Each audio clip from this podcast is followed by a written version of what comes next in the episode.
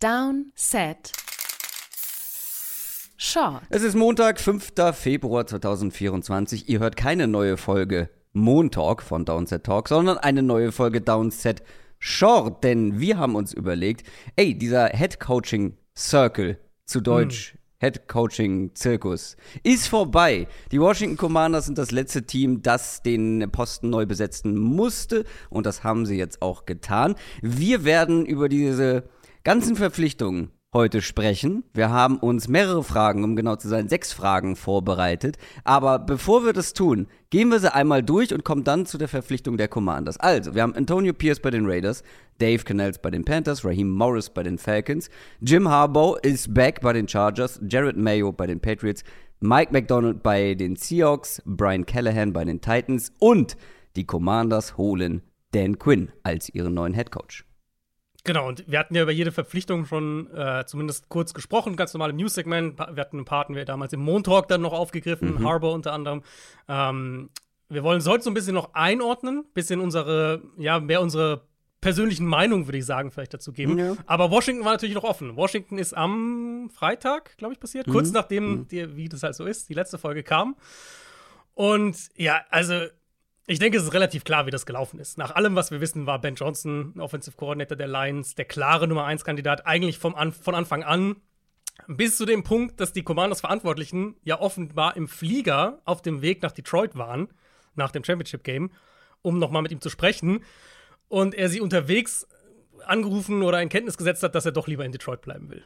Also schon relativ klar, glaube ich, wie, die, wie, diese Sache gelaufen ist. Und man konnte das dann ja auch wunderbar sehen, wie dann schön die Leaks verteilt wurden. Also wenn, ihr, wenn sowas passiert und ihr dann die Tweets von, von Schäfter, von Rappaport, von diesen großen Insidern seht, dann versucht mal zu überlegen, woher die das jetzt haben. Weil du kannst eigentlich immer sagen, ja gut, da hat jetzt irgendein Teamverantwortlicher kurz Schäfter geschrieben und gesagt, so und so, weil jeder will natürlich gerne in der öffentlichen Wahrnehmung gut aussehen. Und der erste Tweet von einem Chef zu dem Thema war, ich bin extra seine Timeline nochmal durchgegangen, dass Ben Johnson, Zitat, nicht dieser Head-Coaching-Lock war, den manche Leute vermutet haben und dass seine Gehaltsvorstellungen manche Teams abgeschreckt haben.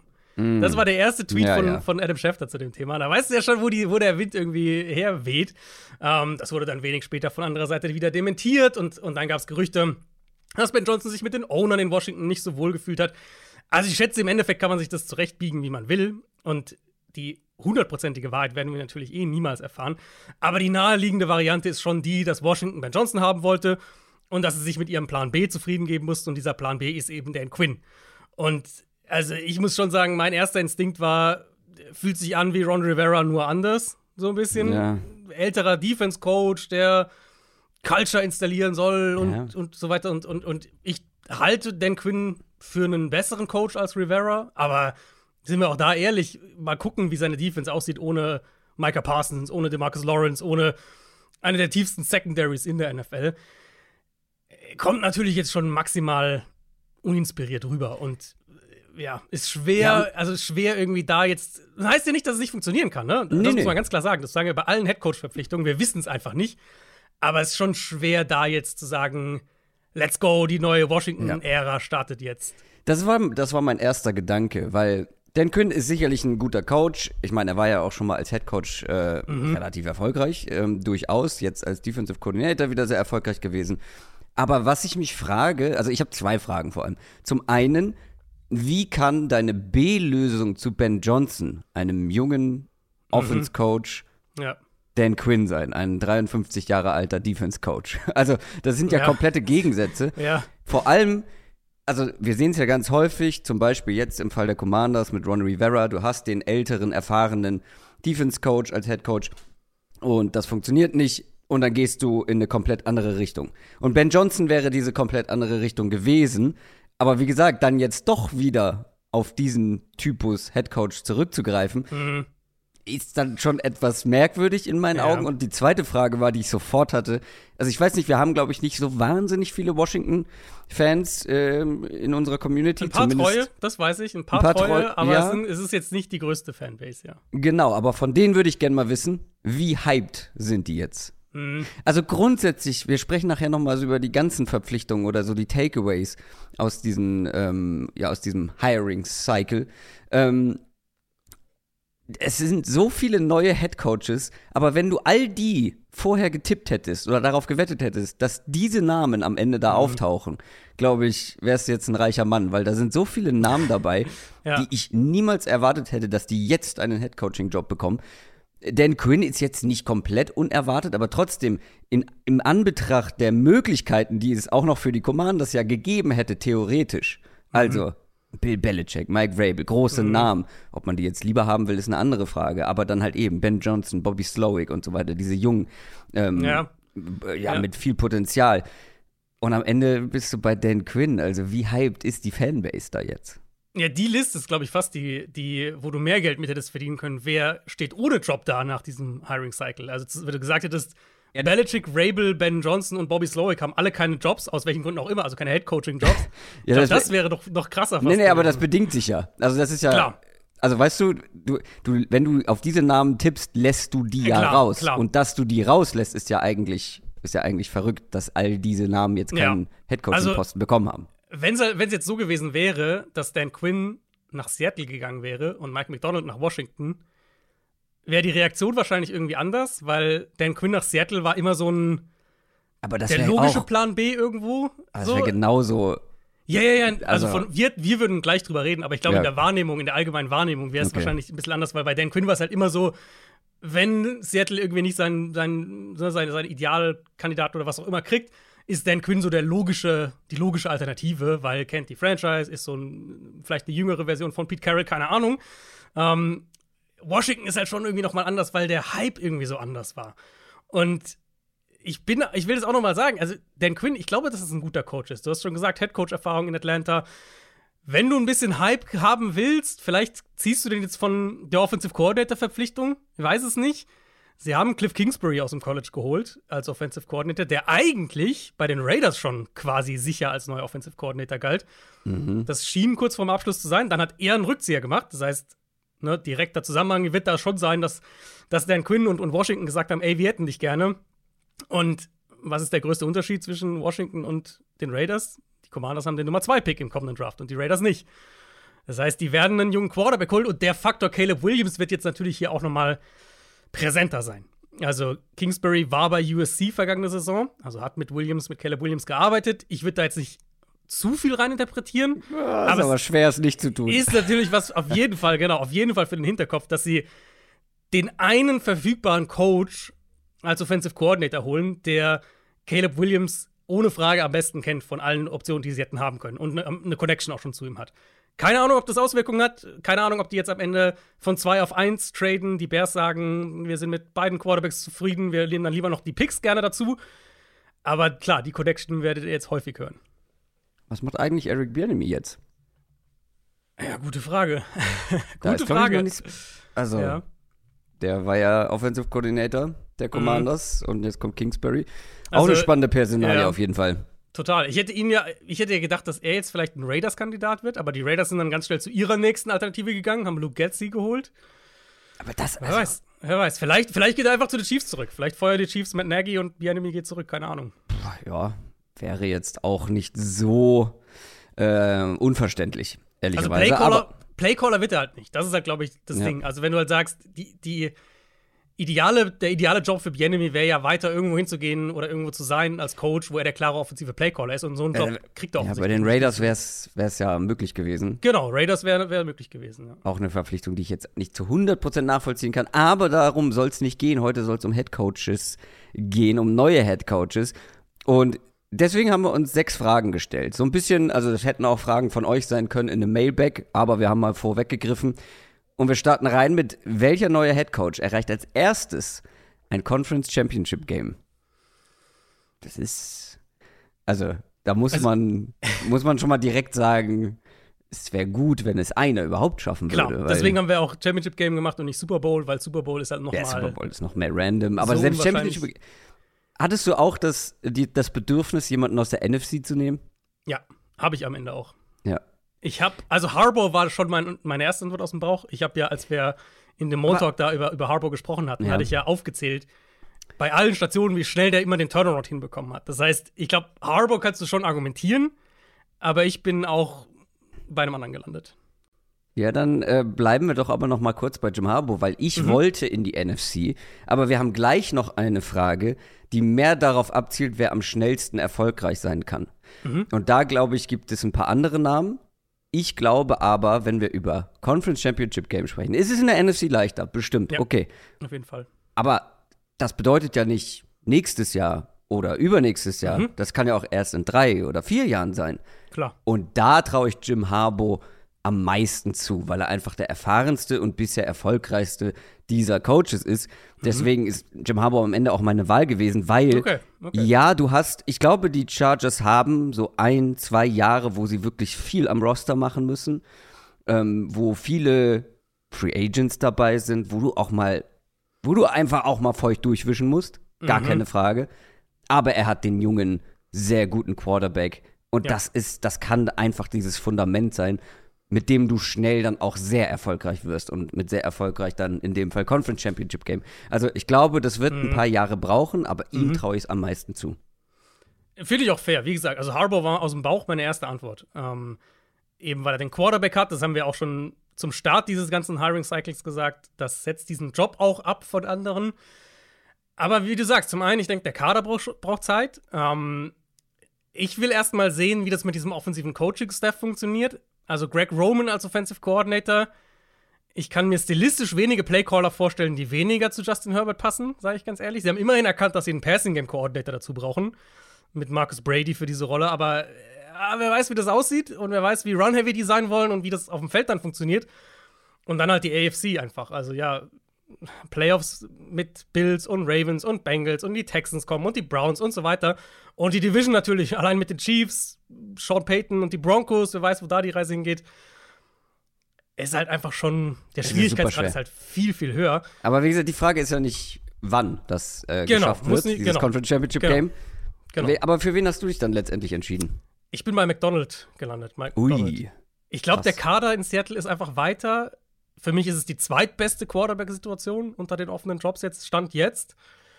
Und es ist ja, halt das die kann NFC. sich aber sehr schnell ändern. Das kann sich schnell ändern, genau, fair. Aber es ist halt auch, es ist halt die NFC. Und, und Seattle, ich meine, Seattle hat dieses Jahr einen Sieg gefehlt für die Playoffs. Für die, die Playoffs, ja, dann, ja, ja, Genau, ja, genau, genau. Da sage ich, da würde ich auch niemals was gegen sagen. Also ich glaube, ich also ich, ich traue Mike McDonald wirklich einiges zu. Ich glaube auch, dass der, der Kader logischerweise mhm gemessen oder wenn man auf diese Saison guckt, nicht weit weg ist von den Playoffs. Aber siehst du das Potenzial, das Ceiling der Seahawks in den nächsten zwei, drei, vier, fünf Jahren Conference Championship Game zu sprechen? Äh, ich glaube, halt, sie haben zu sprechen. Ich, ich glaube, sie haben halt die, äh, die Upside im Kader. Das denke ich schon. Ja? Und ich denke gerade, also ich denke okay. gerade defensiv haben sie sehr wenig die letzten Jahre. Haben wir auch oft drüber gesprochen, haben sie sehr wenig rausgeholt aus dem, was sie haben ja. im Team. Das heißt, da bin ich schon optimistisch, dass Mike McDonald daraus eine starke Defense bauen kann. Also Defense kann wirklich ekelhaft gut werden. Mit genau. so vielen jungen Spielern, sehr viel Talent ja. und, und so einem Coach dazu. Und was finde ich auch ein Punkt irgendwo ist, die Strukturen sind halt da. Also wir, es ist nicht so, dass da ein First-Time-GM übernimmt, der vielleicht erstmal mhm. in den Job ankommen muss oder so, sondern wir, es ist ein fest, klar, John Schneider war jetzt nicht personell. Ich wollte gerade sagen, nur Wort. einer, der lernen muss, Entscheidungen zu fällen. Richtig, genau, aber er hat jetzt ja das, diesen Job jetzt seit zehn ja. Jahren oder was gemacht. Also der, der ist jetzt ja kein, kein, kein Grünschnabel. Ähm, deswegen glaube ich einfach, die Voraussetzungen in Seattle sind ein kleines bisschen besser, auch wenn der Harbour-Punkt natürlich stark ist. Also äh, habe ich ja selber aufgezählt, was, wie der ja. diese Turnarounds immer geschafft hat. Grünschnabel bei den Seahawks. Sehr schön. Gefällt mir gut. Aber jetzt kommen wir zu der Frage, die mich dann letztendlich wieder doch zu Jim Harbour gebracht hat. Und zwar, welcher neue Headcoach gewinnt 2024 die mhm. meisten Spiele? Weil da würde ich sagen, ist Jim Harbour kein Favorit für. Ich glaube, nee. es gibt ja. bessere Situationen, um schnell gewinnen zu können. Bessere mhm. Roster-Situationen. Und ich habe mich am Ende für Raheem Morris entschieden. Ja, ich auch. Äh, ich finde, ich finde es fast ein bisschen, also ich finde schon er ist der klare Favorit, weil sie müssen halt Quarterback lösen. Das ist es halt. Wenn sie eben, Quarterback gelöst kriegen, genau, dann ja. Der Kader, abgesehen von der Quarterback-Position, ich meine, was sind da für Ressourcen reingeflossen? Die letzten Jahre im Draft, in der Free Agency, gerade in der Defense. Die Defense hat mhm. schon äh, so eine Art Turnaround hinter sich. Ja. Ähm, da könnte er sogar ja das Ganze noch auf, eine, auf ein nächstes Level bringen. Mhm. Und ich glaube halt, oder wir haben ja auch schon drüber gesprochen, dass die in diesem Veteran-Quarterback-Markt aktiv sein werden. Ja. Und jetzt stellen wir uns dieses Team mit Kirk Cousins vor. Ja. Und dann ist das ein Team, das locker die meisten Spiele gewinnen kann von den aufgezählten, gerade in dieser Division. Eben, genau. Also, ich finde, Ryan Morris ist, muss hier eigentlich die Nummer 1 Wahl sein. Ja, also wie gesagt, bin ich auch drauf gelandet. Man muss natürlich ein Fragezeichen dahinter setzen, weil wenn wir jetzt sagen, keine Ahnung, sagen wir sitzen hier in, was haben wir jetzt, Anfang Februar, wir sitzen hier in fünf Wochen, machen einen Short dazu, dass die Raiders Kirk Cousins holen oder so. Hm. Und du dann aus Atlanta sich drauf guckst und sagst, hm, also ja, vielleicht Justin Fields passt in meinen Augen, also die Offense, die da reinkommt, wird ja so ein Sean McVay-Ableger sein. Passt irgendwie nicht für mich so richtig mit Fields. Was machst du dann? Wer ist der Quarterback für die Falcons? Weil dann, dann bist du ja wieder ein bisschen an dem. Punkt, an dem wir vor einem Jahr schon mit Atlanta waren. Wenn sie Cousins bekommen, sehe ich es genauso. Dann sind sie der klare Favorit in der Division für mich. Dann sind sie ein Team für, für zehn Siege. Ähm, ich glaube, dass sie wirklich ein Team sein werden, das auch Veterans holen wird in der Offseason, das jetzt eher, das jetzt nicht langfristig unbedingt denkt, sondern sagt, ey, wir haben ein junges Fundament, jetzt zwei, drei Leute reinholen und dieses Jahr die Division gewinnen. Ich glaube schon, dass das der Ansatz sein wird. Ähm, aber ja, zu sagen, wir projecten Kirk Cousins ist da, ist natürlich schon auch eine ne, ne ziemliche Projection, weil das ist Klar. halt, also der kann ja durchaus auch woanders. Der kann ja in Minnesota einfach bleiben. Aber vielleicht, ich meine, vielleicht passiert auch etwas, woran wir jetzt gar nicht denken, per Trade oder so. Keine Ahnung. Ich glaube aber, die Aussage kann man schon treffen, dass wenn sie diese Position ordentlich besetzen, Ja. also oder überdurchschnittlich besetzen, das muss jetzt keine High-End-Lösung sein, aber gut besetzen, dann, Ja. dann haben sie echt ein, ein gutes Fundament, eine gute Grundlage, um auch Total. schnell erfolgreich zu sein. Und darauf zielt die Frage ja ab, aber welcher Headcoach bleibt denn am längsten? Da bin ich- ich wieder, da bin ich wieder bei McDonald gelandet. ähm, Sechsjahresvertrag, Ja. stabile Strukturen, ein Team, das gerade einen Headcoach super lange hatte. Er ist jetzt ein ganz junger Headcoach. Das passt schon, finde ich. Also ich glaube, die Seahawks werden geduldig sein, Ja. die werden was aufbauen und so. Ich, also für mich war ist er ist er die Antwort. Äh, das passt eigentlich genau so auf meinen Kandidaten. Also der Vorgänger war sehr lange im Amt, um genau zu sein. Länger. Äh, die Strukturen sind definitiv da und er ist vor allem ein sehr junger Headcoach, nämlich Jared Mhm. Mayo. Denkst du oder also sagen wir so, wir wissen, Ja. bei Robert Kraft ist ein Owner, der Geduldig ist. Ja, also ein Owner, der sich zurückhält, der aber Mhm. halt den Geldbeutel aufmacht, der investiert, das wissen wir. Aber was er ja immer gesagt hat, jetzt auch gerade in dieser vergangenen Saison, als es dann immer wieder um die Belichick-Frage und so weiter ging, er hat ja immer gesagt, die oberste Priorität ist, Spiele zu gewinnen, Spiele zu gewinnen, Spiele zu gewinnen. Und ne, er ist natürlich verwöhnt gewesen über 20 Jahre lang. Also Was denkst du passiert? Jetzt sagen wir mal, die Patriots verpassen die nächsten zwei Jahre die Playoffs. Ja, dann Hat er dann auch die Geduld, denkst du? dann wird es natürlich vermutlich schwierig. Aber das ist ja auch bei Mike McDonald. Was ist, wenn Mike McDonald die nächsten zwei Jahre mit dem Roster schlecht performt? Klar. Also Klar, ich glaube, da hat McDonald, ich glaube, da hat McDonald Vorteile. Ich glaube, da wird die Reißleine weniger schnell gezogen, das glaube ich schon. Aber ich glaube auch, dass Jared Mayo als, also sie haben sich ja ganz bewusst für einen so jungen Coach entschieden. Mhm. Ähm, und ich glaube schon, dass man auch gewillt ist, ihm Zeit zu geben. Und ich glaube auch, dass denen bewusst ist, dass es vielleicht, wenn Bill Belichick es schon nicht schafft, aus den Ressourcen erfolgreichen, ein erfolgreiches Team zu machen, dann wird ein, was ist er, 36, 34, irgendwie so in dem 37, mehr, glaub ich. 37, 37, ist er. Ähm, dann glaube ich, weiß man auch, dass ein Jared Mayo vielleicht auch ein paar Jahre Zeit braucht, da den Umbruch irgendwie hinzubekommen, beziehungsweise dann auch wieder erfolgreich zu sein in einer nicht so leichten Division oder in einer sehr schwierigen Division. Mhm. Ähm, aber ich glaube schon, dass er ein, zwei Jahre Narrenfreiheit ist vielleicht das falsche Wort, aber so ähm, Welpenschutz hat. Mhm.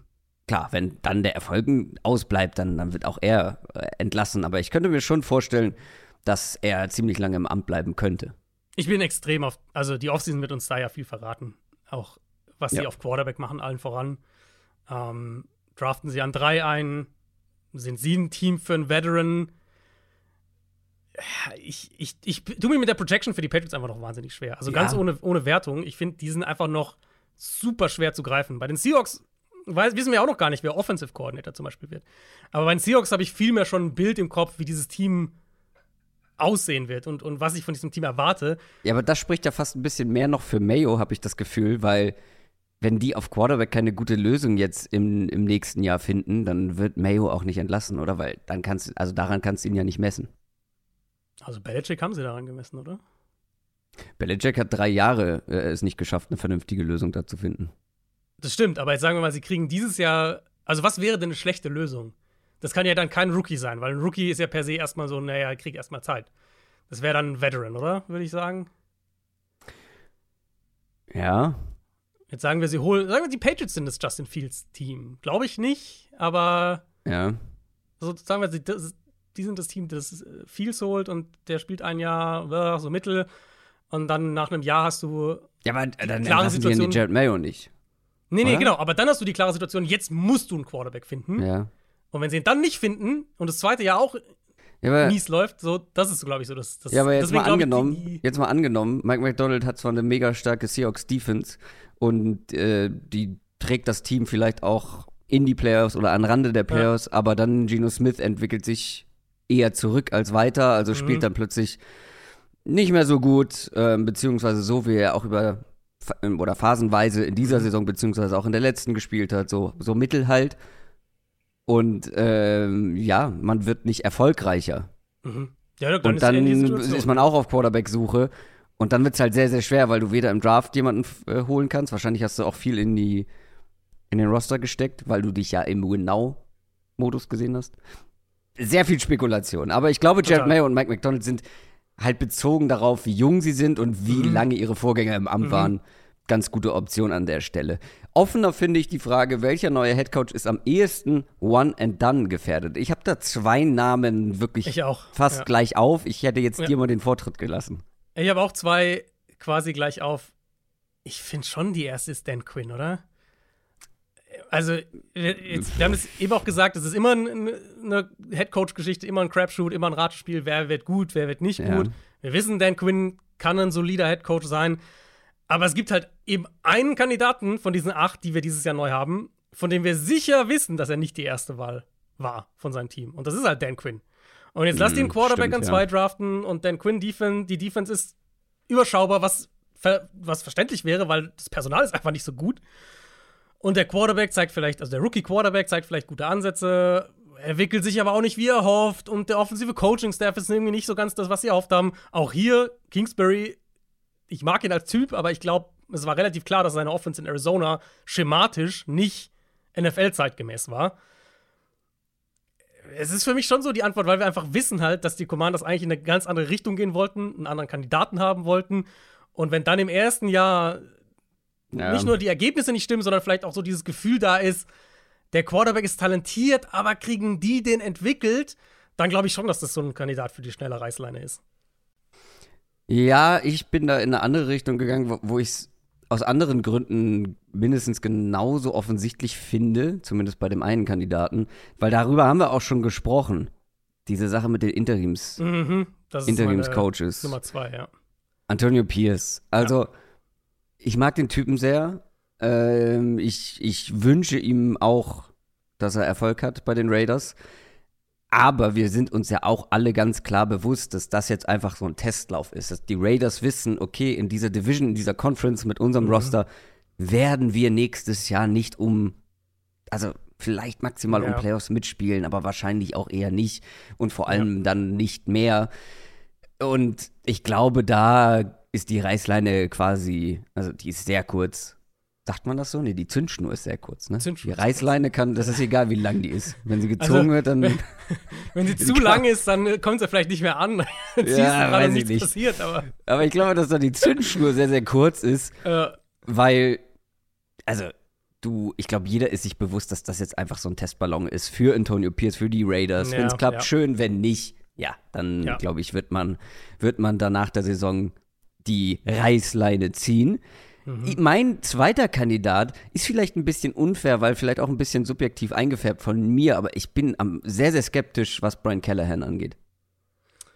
Hatte ich auch überlegt. Da ist für mich das Gefühl, ähm, dass die Titans bewusst so jemanden Ja. haben wollten, der langfristig was aufbaut. Wahrscheinlich Deswegen, auch. Aber wenn es komplett in die Hose geht und Wenn, ja, gemessen daran, also guck dir die Coaches, unter denen er gelehrt hat, das sind jetzt nicht alles erfolgreiche Coaching-Trees. Das ist jetzt Mhm. nicht so, dass du sagst, okay, hier kommt der nächste Shanahan, Sean McVay, Andy Reid, äh, weiß ich nicht, ähm, Zögling, Padawan. Mhm. Ähm, und dann noch darauf geschaut, wie, also warum auch seine Offense vielleicht erfolgreich war, wie oft wir diese Offense bei den Bengals kritisiert haben und sie dann erst funktionieren konnte, als sie die Playmaker hatten, Mhm. plus den äh, starken Quarterback. Also, ja, ich Ich bin irgendwie grundsätzlich skeptisch bei den. Aber ja, wahrscheinlich die Umstände werden Genau. ihm helfen. Also die Titans sind halt in so einer Situation, wo die Defense einen halben Rebuild braucht, die Offensive Line einen Rebuild braucht. Ja, Er kriegt einen Zweitrunden Quarterback vorgesetzt, den er nicht gepickt hat.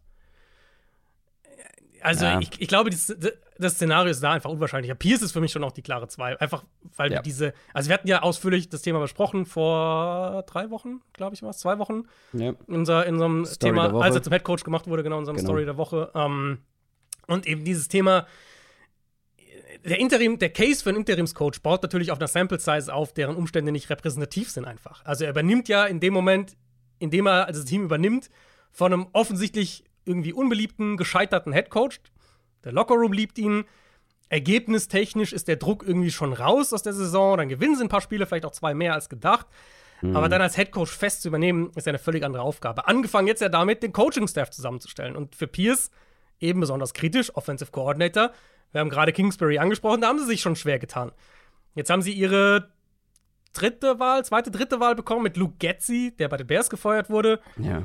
Sie müssen die Quarterback-Frage. Hast du irgendein Bauchgefühl, wer Quarterback für die Raiders Überhaupt spielt? nicht. Ich nämlich auch nicht. Ich hatte eigentlich die Raiders als, äh, als Justin Fields Favorit, aber mit Luke Getzi jetzt als Offensive Nee. Coordinator würde ich das quasi ausschließen. Ja. Und dann kann man ja an den Punkt kommen, den wir auch besprochen hatten. Culture, Lockerroom, das ist alles super wichtig. Und wenn du da stark bist als Coach, hilft es auf jeden Fall auch dabei, zum Beispiel durch schwierige Zeiten durchzunavigieren. Aber die Ergebnisse müssen trotzdem kommen, weil sonst kippt der beste Lockerroom auch irgendwann. Und äh, da sehe ich schon auch bei Pierce, wie du es auch beschrieben hast, so ein bisschen Testlauf und dann Ja. mal gucken. Was sind unsere generellen Takeaways zu diesem Hiring-Cycle? Ich glaube, es liegen so ein paar Dinge auf Mhm. der Hand. Allen voran, für mich das Überraschendste, dass halt wirklich gleich zwei dieser, ich nenne sie jetzt mal überspitzt, Offensive Coaches, Wonder Kids, Offensive Mhm. Coach Wonder Kids mit Ben Johnson und Bobby Slowick beide gesagt haben, nope, nee, ist, Ja. pa passt nicht, nicht der richtige Job für mich dabei, ich fühle mich hier wohl, wo ich bin. Ja. Hier weiß ich, ähm, dass ich erfolgreich arbeiten kann und wenn wir eine, ja, wenn sich nächstes Jahr wieder die Chance ergibt, dann mal schauen, aber jetzt Mhm. noch nicht, dass die wirklich von sich aus sagen, nein, wir wollen weiterhin noch Offensive Coordinator bleiben. Das ist natürlich schon auch irgendwie eine Entwicklung, die ich so nicht kommen Ja. sehen habe, aber vielleicht ist es auch ein Trend. Ja, ist auch, also ich finde es auch gar nicht so schlecht, ehrlich gesagt, weil ich glaube, nee. davon können wirklich viele Seiten profitieren. Die Teams, die sie behalten, natürlich, klar. Ja, die Teams, die Ähm, sie nicht bekommen haben, nicht, sondern die dann mit so- jemandem wie Dan Quinn gehen müssen. Richtig.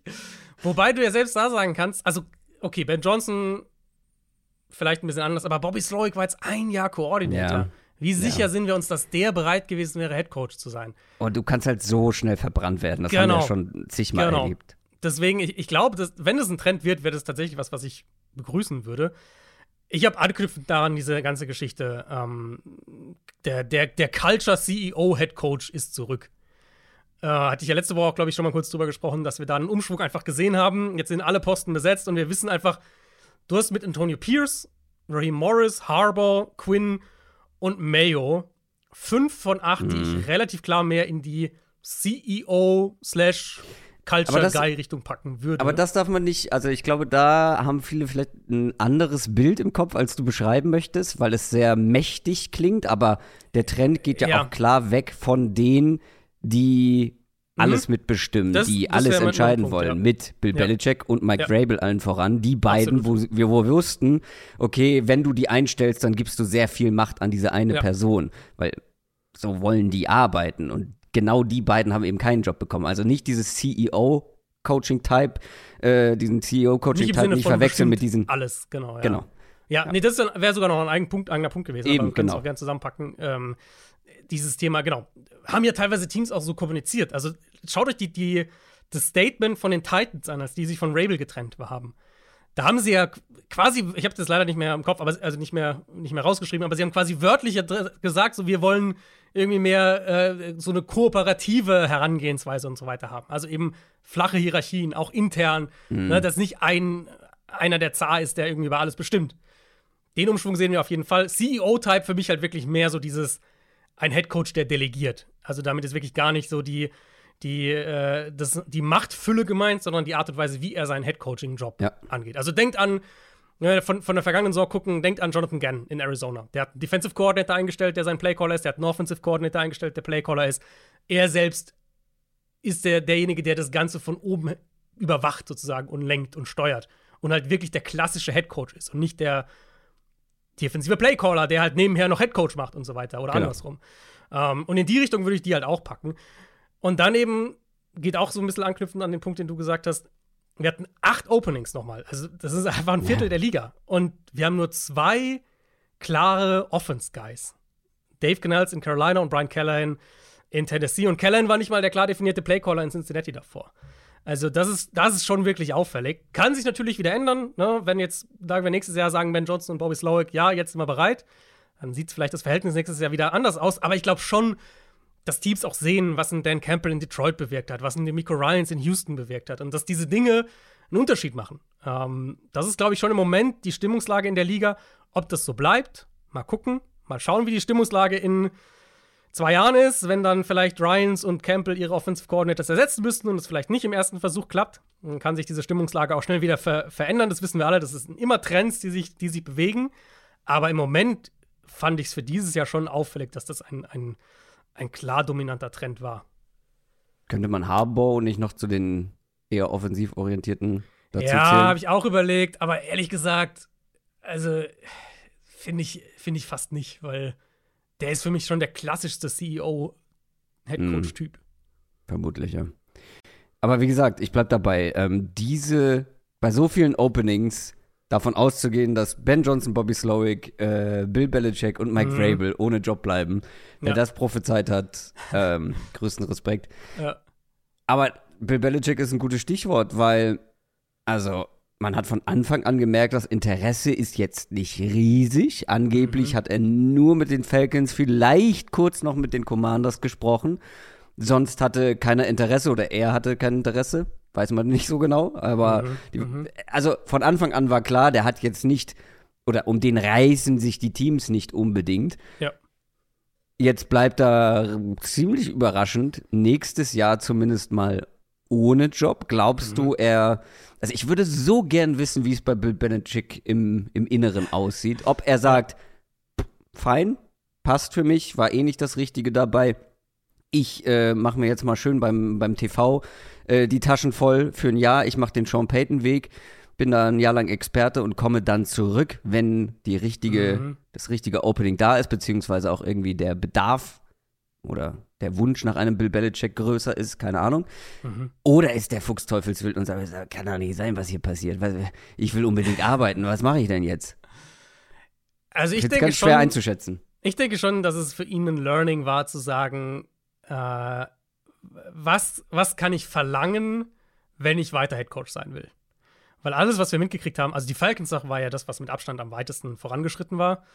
Und alles, was wir da mitgekriegt haben, war ja eben dass es unter anderem daran gescheitert ist, dass eben auch sehr viel interne Prozesse, interne Strukturen über den Haufen geworfen worden wären, mhm. damit Belichick dann wirklich auch entsprechende Kompetenzen hat. Und das halt, sind wir ehrlich, für eine kurzfristige Lösung, weil Belichick wird jetzt keine zehn Jahre mehr Headcoach sein, sondern wir reden ja ganz klar über einen Headcoach, der halt noch drei Jahre macht dann oder so, keine Ahnung. Ähm, und ich schätze, da wird er sich schon eingestehen müssen, und das traue ich ihm auch zu, dass er jetzt nicht mehr an dem Punkt ist, wo er eine Franchise komplett in seiner Idealvorstellung umbauen kann. Wenn es mit der, mit der Prämisse funktioniert, sagen wir, dass er irgendwo hingeht, wo es eine starke vorhandene Struktur gibt, er sich damit anfreunden kann und er dann halt was präsentiert, wo er sagt, ey, ich mache hier zwei Jahre, ich baue Dinge auf, aber wir haben eine Struktur, wir arbeiten Hand in Hand und in zwei, drei Jahren übergebe ich planmäßig an Nachfolger. So in dem Stil irgendwo Das kann ich mir schon vorstellen, weil was ich, wo ich mir relativ sicher bin, ist, dass Belichick so nicht abtreten will. Ähm, und ich denke, er wird auch während der Saison einfach super konstant ein Thema sein, weil sobald mhm. die Cowboys strugglen oder die Eagles strugglen, diese großen Jobs, wo wir wissen, dass der jeweilige Headcoach weg ist, wenn die Saison nicht gut läuft, da wird Belichick sofort das erste Thema sein, was rauf und runter diskutiert wird. Und ich, ich denke, wir werden in der kommenden Offseason nochmal Belichick-Interviews bekommen. Und Stand heute würde ich auch tippen, dass er einen dieser Jobs, vielleicht sogar einen dieser beiden, Cowboys oder Eagles, am Ende nimmt.